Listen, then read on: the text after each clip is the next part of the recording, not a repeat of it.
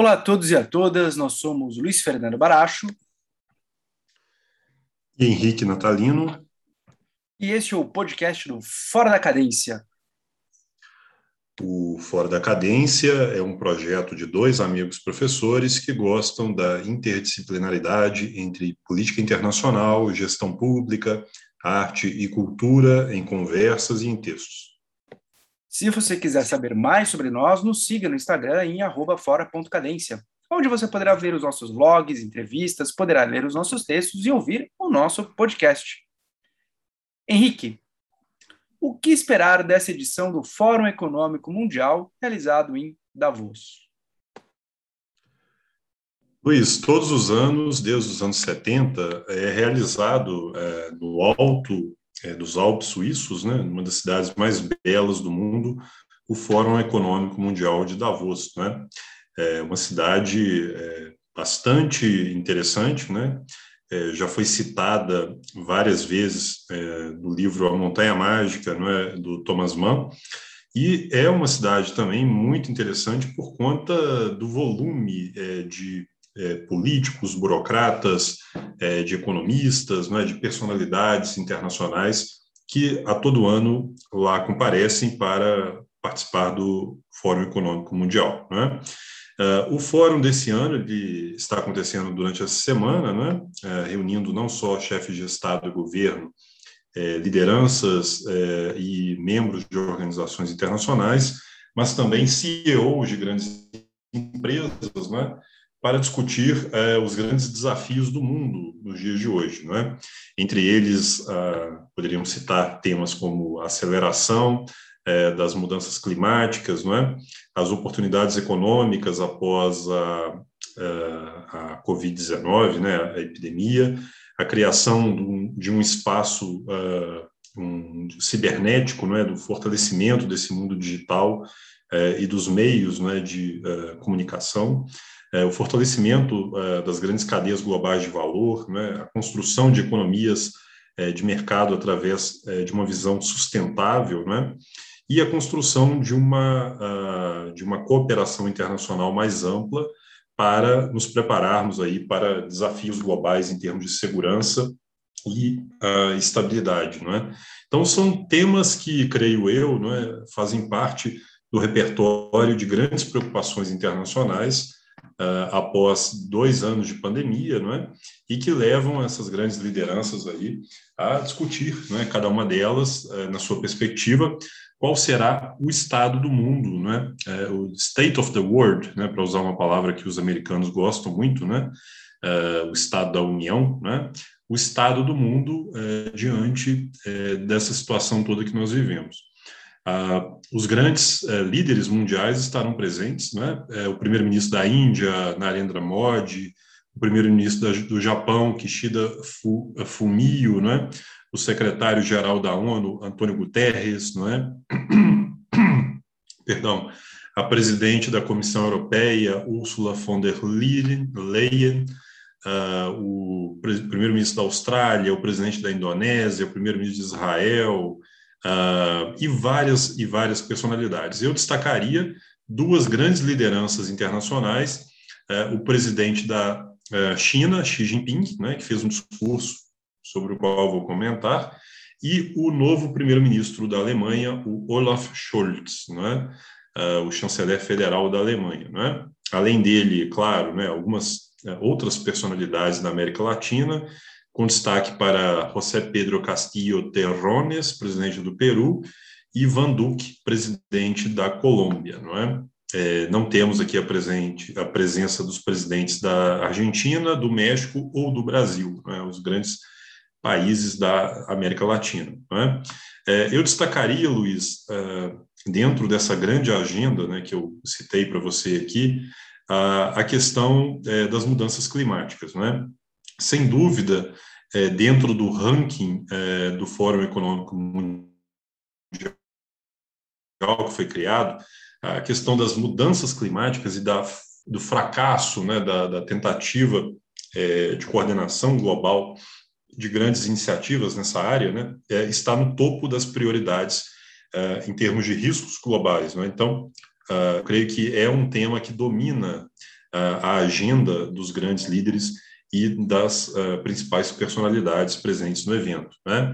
As mudanças climáticas, né, dos eventos climáticos e a perda de biodiversidade. Então, é, entre os três grandes, entre os dez primeiros temas né, que são elencados como os mais importantes para serem discutidos, uh, mudanças climáticas, mudanças, uh, o fracasso dessa cooperação mais ampla em termos de meio ambiente né, e a perda da biodiversidade.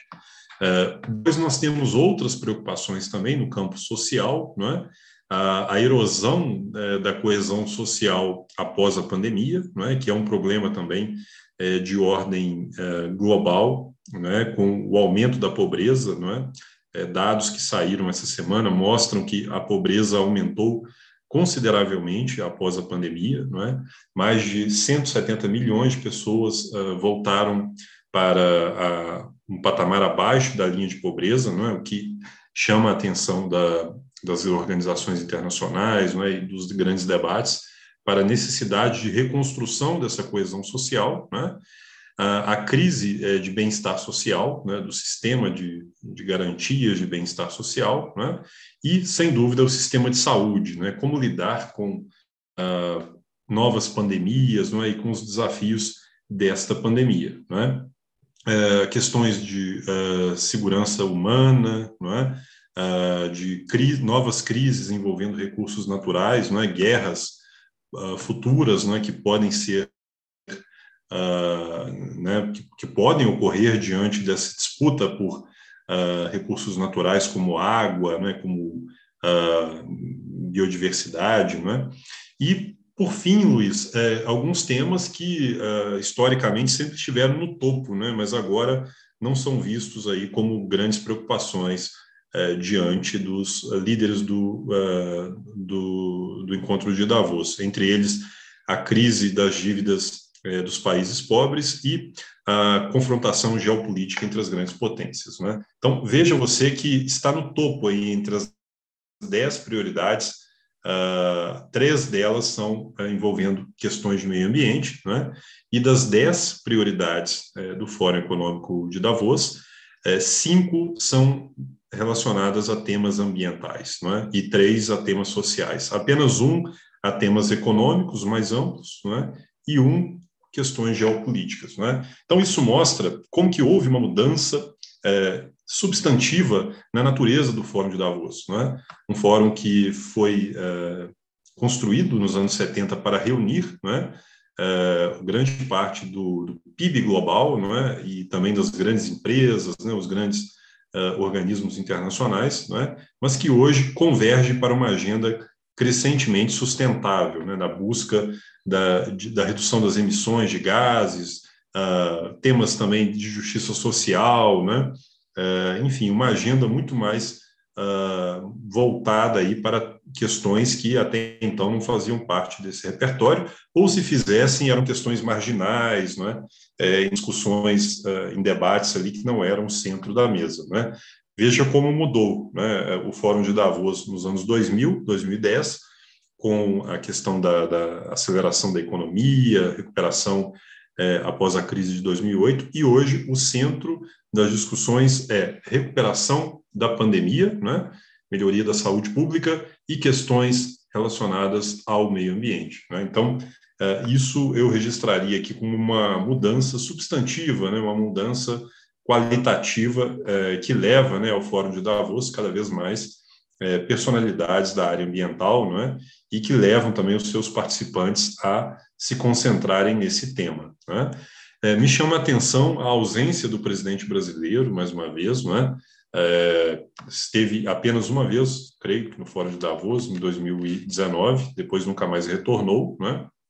e a presença de dois líderes sul-americanos, né? o presidente da Colômbia, que se destaca como uma liderança importante no campo uh, do meio ambiente, não é?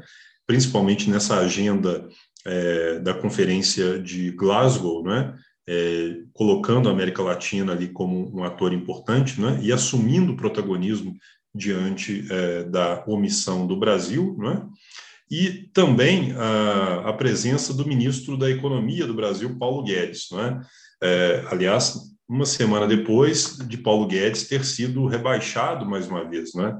depois de ter perdido o controle uh, sobre uh, várias áreas importantes né, do seu ministério, né? Questão do ministério da, na área da, da Previdência e Trabalho, né? agora Paulo Guedes perde o controle também do orçamento. Né? Quer dizer, um Paulo Guedes muito uh, diminuído em termos de poder, é, cujo discurso creio que não será um dos grandes atrativos aí do Fórum de Davos, né? até porque né, ele está realmente em baixa no governo. Uh, a presença importante, eu esqueci de citar aqui também do presidente Guilherme Lasso, né, do, do Equador, né, que está presente lá também, uh, e da, do Carlos Alvarado Quesada, presidente da Costa Rica, né, que sempre foi também um país uh, destaque no campo do meio ambiente. Né? Bom, eu creio também que, uh, diante das questões internacionais prementes né, que nós estamos vivenciando, não apenas a pandemia e as questões ambientais, mas também o risco geopolítico eh, de um enfrentamento da Rússia com a Ucrânia, eh, também coloca uh, entre as prioridades da agenda de Davos uma discussão sobre uh, o quão grave né, são essas uh, essas, esses enfrentamentos né, que têm ocorrido na relação da Rússia com o Ocidente. Né? É, hoje nós tivemos uma declaração muito forte né, da ministra das Relações Exteriores da Alemanha, a Annabelle Barbank, né, na sua visita a Moscou, né, de que a Alemanha está disposta a pagar o preço aí de uma de uma de uma agenda de, de confrontação né, com Moscou para evitar uma invasão da Ucrânia. Né? E, por fim, eu chamaria atenção também para o discurso do presidente Xi Jinping, né, é, chamado aí de é, aquele que hoje defende realmente os valores da economia global, né, é, colocando a China como defensora da cooperação internacional, da construção de um mundo uh, de desenvolvimento sustentável, né, é, da busca da paz né, é, e da construção de instituições fortes, né, que sejam capazes de lidar com essas, uh, essas grandes uh, né, correntes de mudanças né, que têm ocorrido no mundo. Chama atenção também para o seu discurso, num trecho dele, né, em que ele diz que o mundo precisa se livrar da mentalidade da Guerra Fria e buscar a paz e a cooperação, é, buscando uma coexistência pacífica. Né? Então, eu creio que é, são temas importantes né, que chamam a atenção do Fórum é, Econômico de Davos. É, como sempre, né, ele dá o tom é, daquilo que será Uh, creio que as grandes discussões internacionais ao longo de 2022. Né? Creio que a ausência do presidente brasileiro também não será notada absolutamente, né? já que na última vez em que ele esteve lá, em 2019, ele nem participou é, das grandes mesas, né? esteve lá durante 20 minutos, fez um discurso absolutamente insignificante né? e depois uh, ficou passeando ali pelas ruas uh, tirando fotos. Né? Então, creio que uh, ninguém vai a Davos para ouvir o presidente brasileiro, mas sim vão ouvir o discurso de Xi Jinping e uh, de líderes da estatura de Narendra Modi ou de Ursula von der Leyen. Né? Se você quiser comentar também. Não, acho que você já já colocou aqui os principais pontos né, uh, do, do Fórum Econômico Mundial, que é um tema, inclusive, recorrente né, aqui nos nossos, nos nossos podcasts e nas nossas uh, lives. Hum? Bom, muito bem. Então, vamos então para o nosso segundo tema, não é? É Luiz, é, quais as previsões da Organização Internacional do Trabalho é, para o emprego no Brasil para este ano?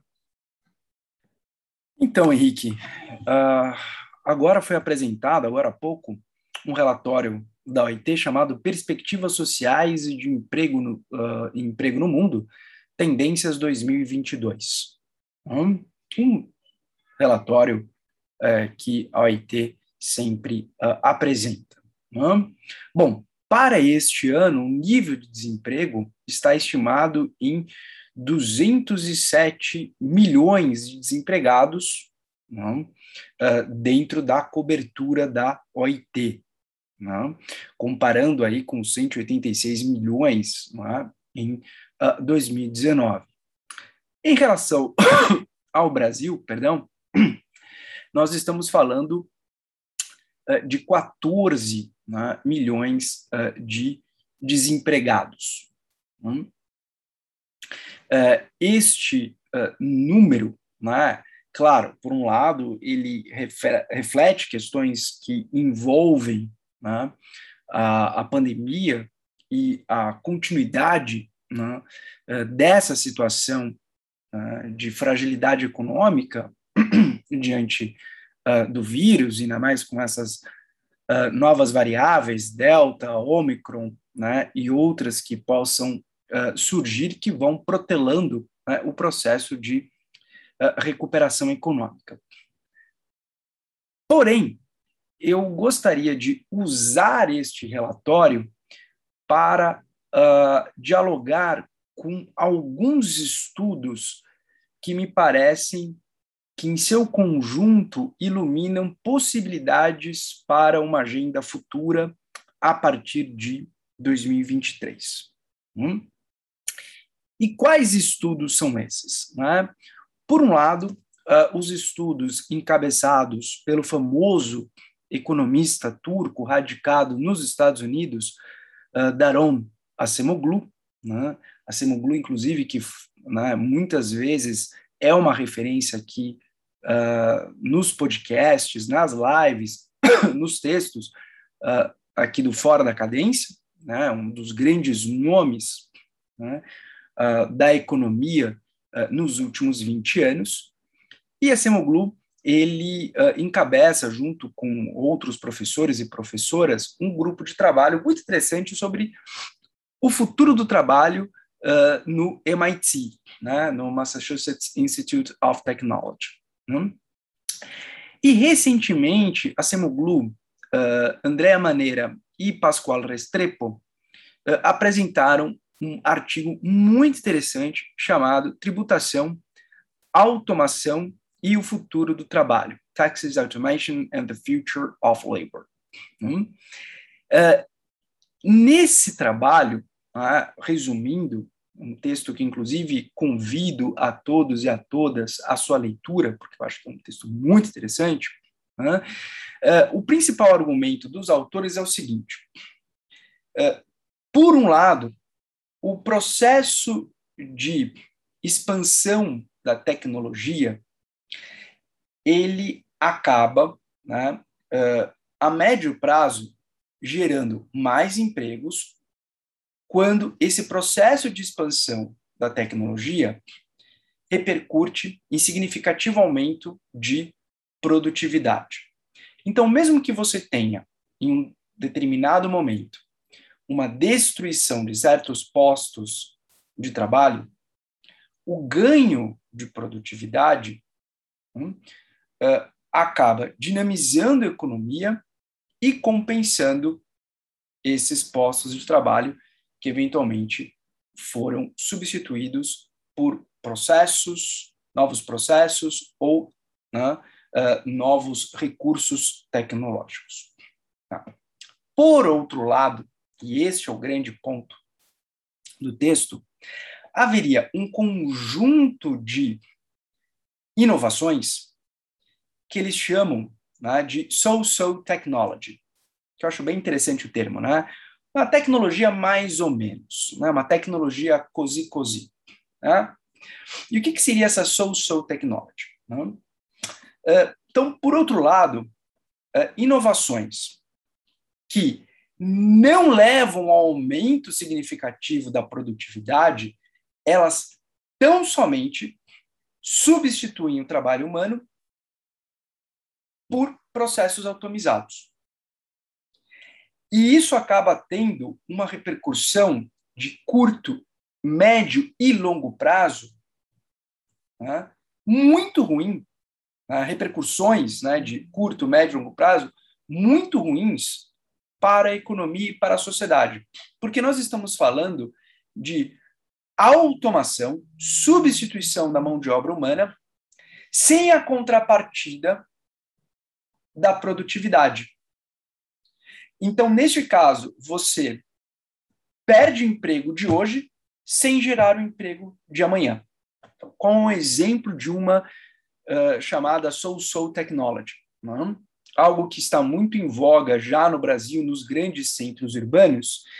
Talvez em algum momento isso chegue em outros locais do Brasil, em algum momento esse processo pode se interiorizar, que é o quê? Né? A famosa, uh, o famoso atendimento automático nos postos de serviço. Né?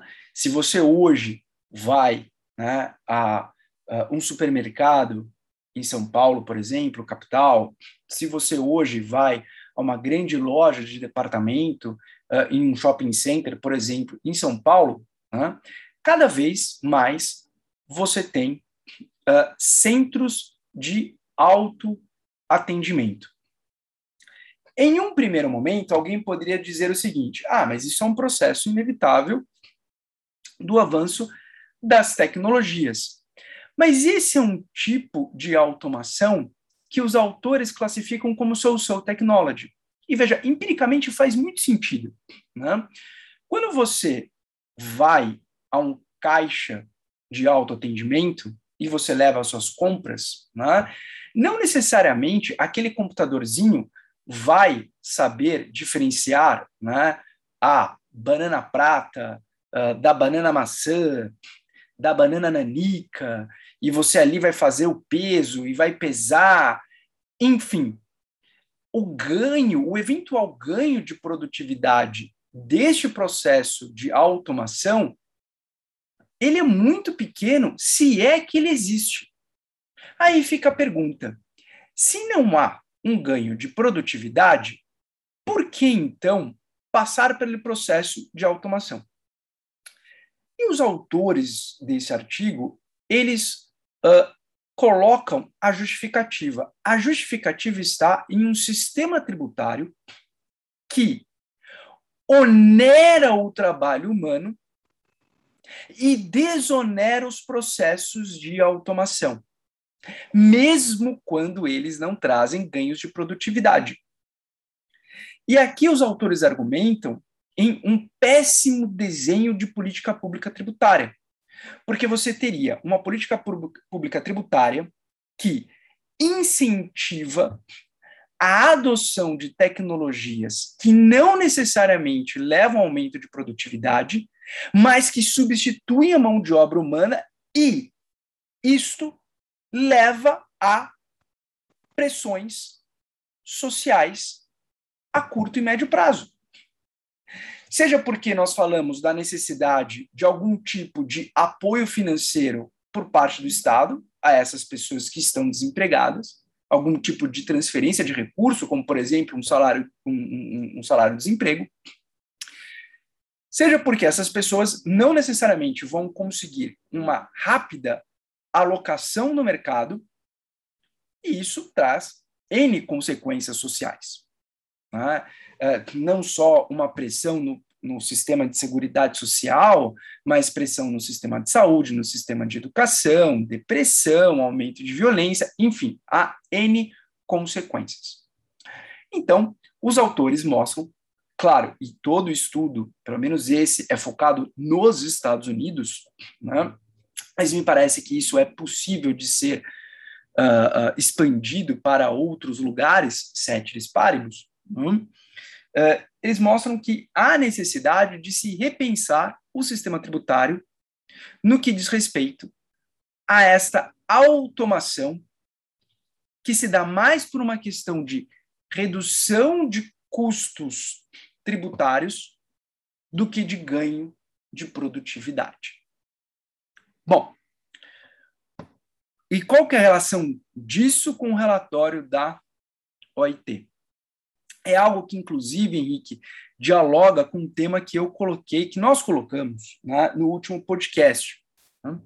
Em 2023, tá, nós vamos ter uma discussão que não foi concluída neste governo,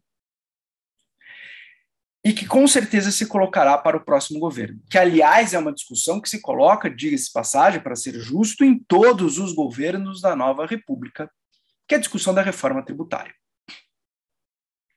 Em paralelo com essa discussão, poderemos ter uma outra discussão que eu brinco, né? Uh, se, por exemplo, o candidato Luiz Inácio Lula Silva vier a se confirmar como presidente da República, eu brinco e chamo de a contra-reforma trabalhista.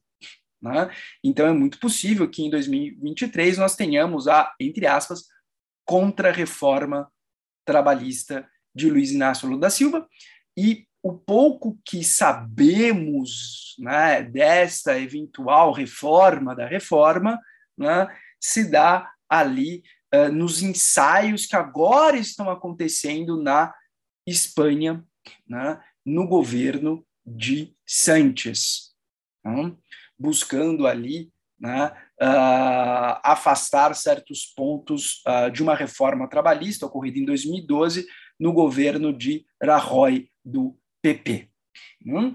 Bom, mas pouco ainda isso é verdade, pouco se sabe né, o que esta, entre aspas, contra-reforma trabalhista efetivamente realizaria.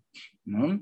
E não gosto aqui muito de discutir sobre questões uh, contrafactuais. Né? Enfim, não, não, não, não, temos ainda o desenho uh, dessa contrarreforma e também uma outra observação. Não temos ainda estudos uh, satisfatórios, quantitativos, né? ou quantitativos e qualitativos que eh, tragam uh, uma melhor explicação, né, uh, ou pelo menos que testem hipóteses uh, causais né, no que diz respeito a desemprego e reforma trabalhista de 2017. Mas, independentemente disso, fato é que, se Luiz Inácio Lula Silva for eleito, em alguma medida haverá uma mudança da reforma trabalhista de 2017. O que, diz passagem, é mais do que natural. Afinal de contas, estamos falando do Partido dos Trabalhadores, que é um partido de centro-esquerda. Né?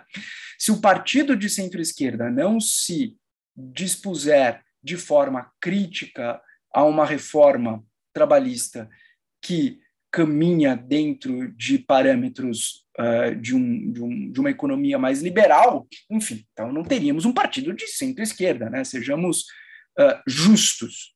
Né?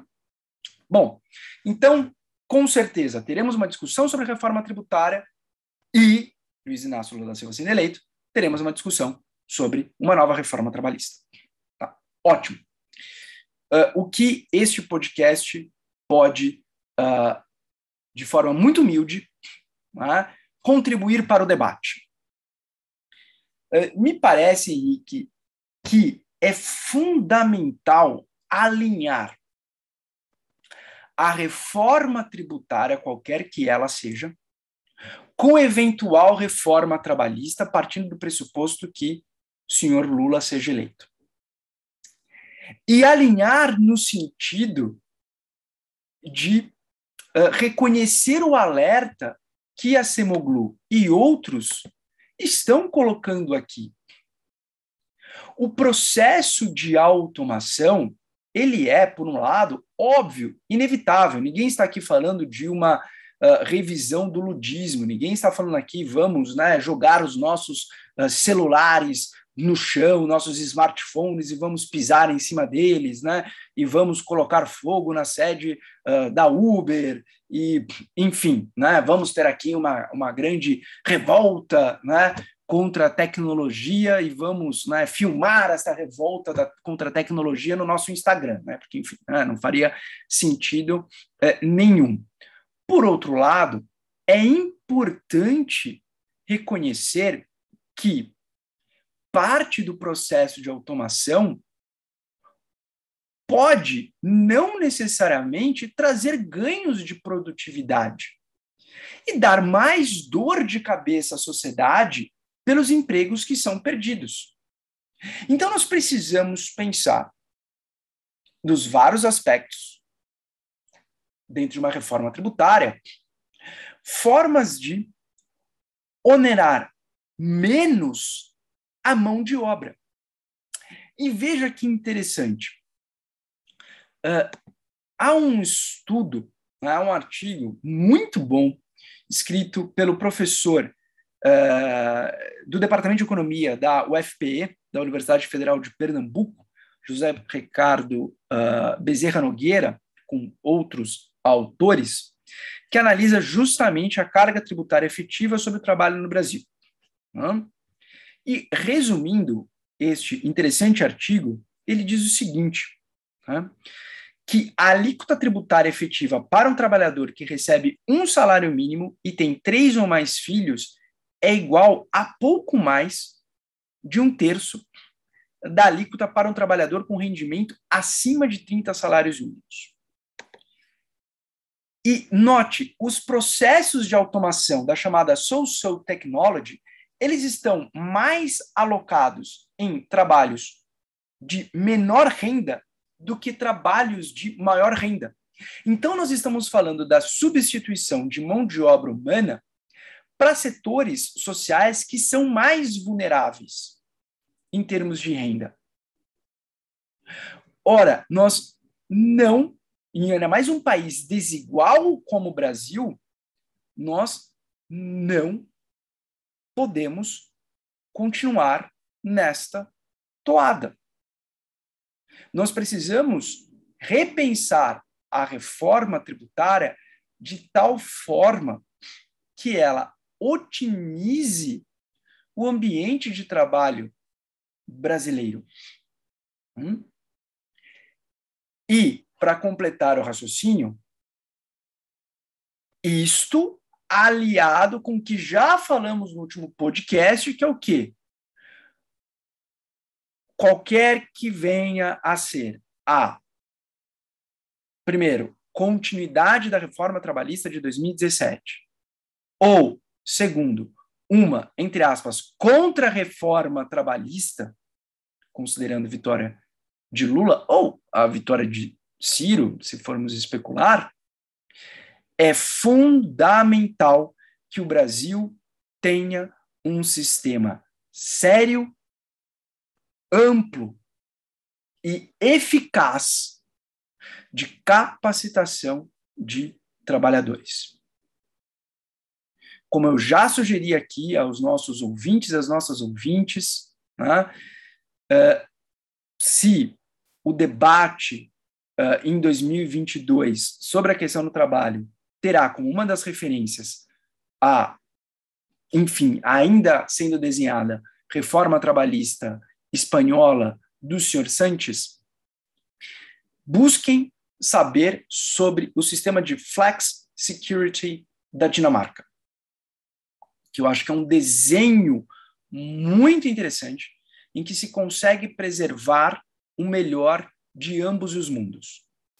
Uma flexibilidade de uma economia de mercado liberal e uma rede de amparo e de apoio de uma economia de mercado centralizada ou, para ficar dentro do linguajar que talvez o maior número de pessoas conheça, né, dentro de uma economia de mercado de bem-estar social. Então, uh, fica aqui né, duas contribuições para reflexão. Primeiro, pensar qualquer desenho trabalhista em conjunto com uma reforma tributária que não incentive automação desnecessária e foco na capacitação.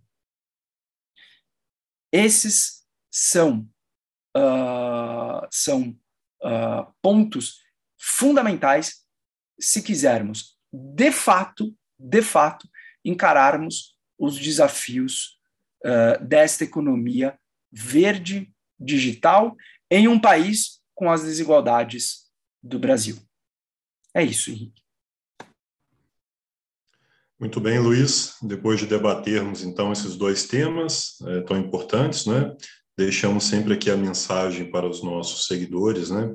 Você gostou aqui dos nossos podcasts, por favor, compartilhe, divulgue, comente, é? participe aqui conosco é, desse debate aqui intenso que nós iniciamos em 2022, né, de grandes temas de interesse nacional e internacional, seja no Instagram, seja no Spotify. E, mais uma vez, agradecemos a todos aqui pela audiência, né, por nos seguir, né, e deixo aqui a palavra final com você.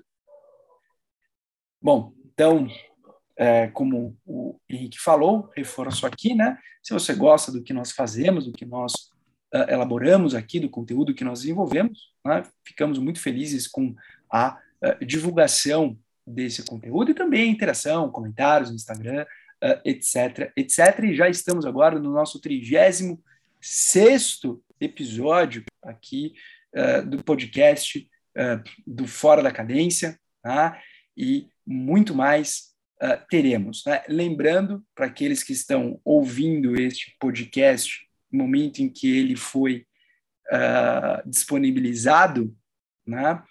provavelmente amanhã, dia 19 uh, de janeiro, né, nós teremos não só na, na nossa quarta-feira a, a, quarta ao vivo, mas com os nossos parceiros do quarto secretariado teremos uh, no YouTube né, uma uma live uh, muito interessante na qual falaremos sobre né, uma efeméride importante né, que é uh, este, os 30 anos né, do fim uh, da União Soviética.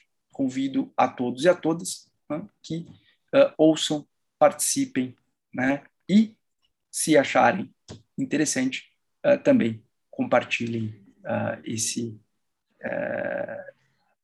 este, este vídeo e esta live. É isso. Meus caros e minhas caras, tenham uma ótima semana e até o nosso próximo encontro.